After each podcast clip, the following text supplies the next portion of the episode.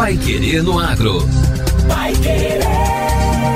O Jornal do Agronegócio. 91,7. A erva mate produzida no Paraná será apresentada em Montreal, no Canadá, nos dias 20 e 23 de abril, durante a Cial Expiry Food Business, maior feira internacional de alimentos e bebidas do país.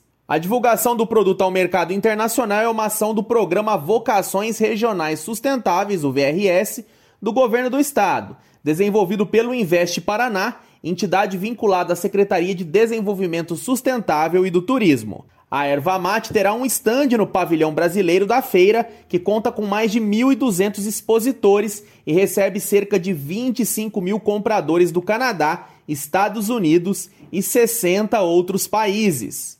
A missão internacional que vai à feira contará com representantes da Invest Paraná, Secretaria da Agricultura e do Abastecimento, Universidade Estadual do Centro-Oeste, o IDR Paraná, e o dos produtores locais de erva mate no sul do estado. O gerente de desenvolvimento econômico do Invest Paraná, Bruno Banzato, explica que a participação na feira é uma excelente oportunidade de negócios para o estado. O programa de vocações regionais ele foi pensado justamente para alavancar a produção sustentável dos produtos paranaenses. Na região Centro-Sul, o produto escolhido foi a erva mate, produto tradicional do estado, e essa missão é uma oportunidade da gente levar esse produto para é, o conhecimento de outros públicos. O, o, mercado canadense é muito aberto a, a, novidades, a produtos originais e essa é uma grande oportunidade. Na missão estão previstas, além da participação da feira, é, dois jantares e também uma, uma agenda de visitas técnicas é, no Canadá. Após a feira, os integrantes da Câmara de Comércio Brasil-Canadá realizarão visitas técnicas e reuniões em Toronto até o dia 26 de abril.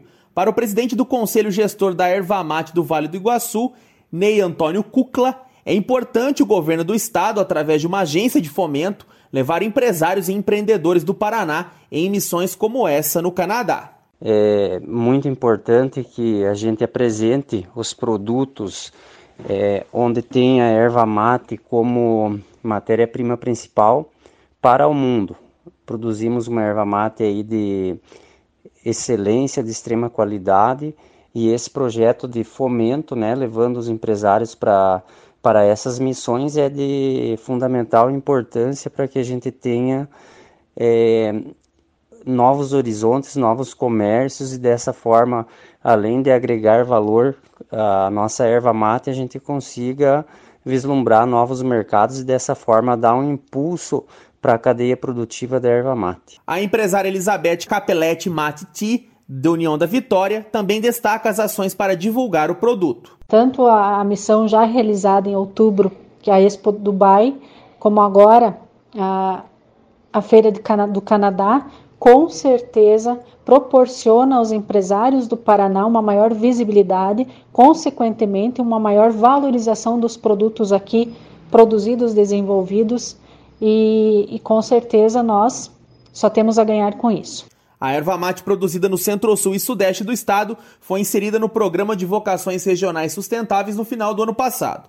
A ação é uma parceria entre o Invest Paraná e o Instituto de Desenvolvimento Rural do Estado, o IDR Paraná, com o apoio de diversas instituições e órgãos estaduais. Ao serem inseridos no programa, os produtores locais passam a ter acesso a uma série de iniciativas e oficinas de capacitação para saber como exportar seus produtos. As indústrias buscam o desenvolvimento de itens para além do chimarrão e tereré nas áreas de cosméticos e alimentos, com foco na geração de emprego e renda.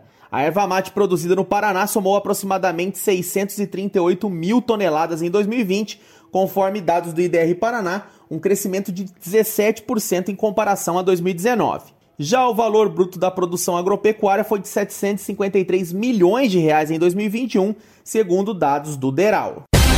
Vai querer no agro. O Jornal do Agronegócio.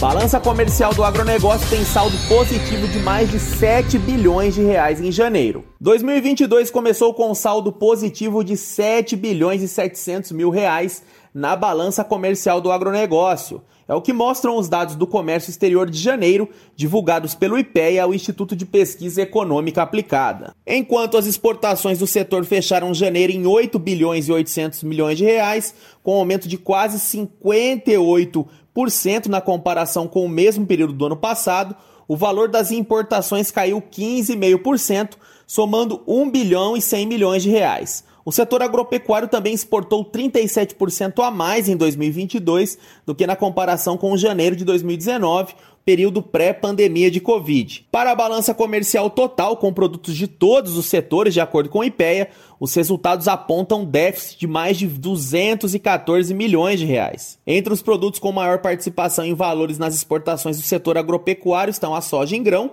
que registrou aumento de mais de 5 mil por cento, e o óleo de soja com cerca de 1.900% de aumento. A carne bovina, o milho e o frango também registraram alta nos valores e volume de exportação em janeiro. Em relação às importações, das 15 commodities acompanhadas pelos pesquisadores, 12 apresentaram queda na importação e o 9 no valor. O trigo lidera, mas a queda na quantidade importada, segundo o IPEA, é reflexo de boa safra brasileira em 2021. A maior parte das importações apresentou alta nos preços médios em janeiro de 2022, comparado com o ano passado. Agora, no Pai Querendo Agro.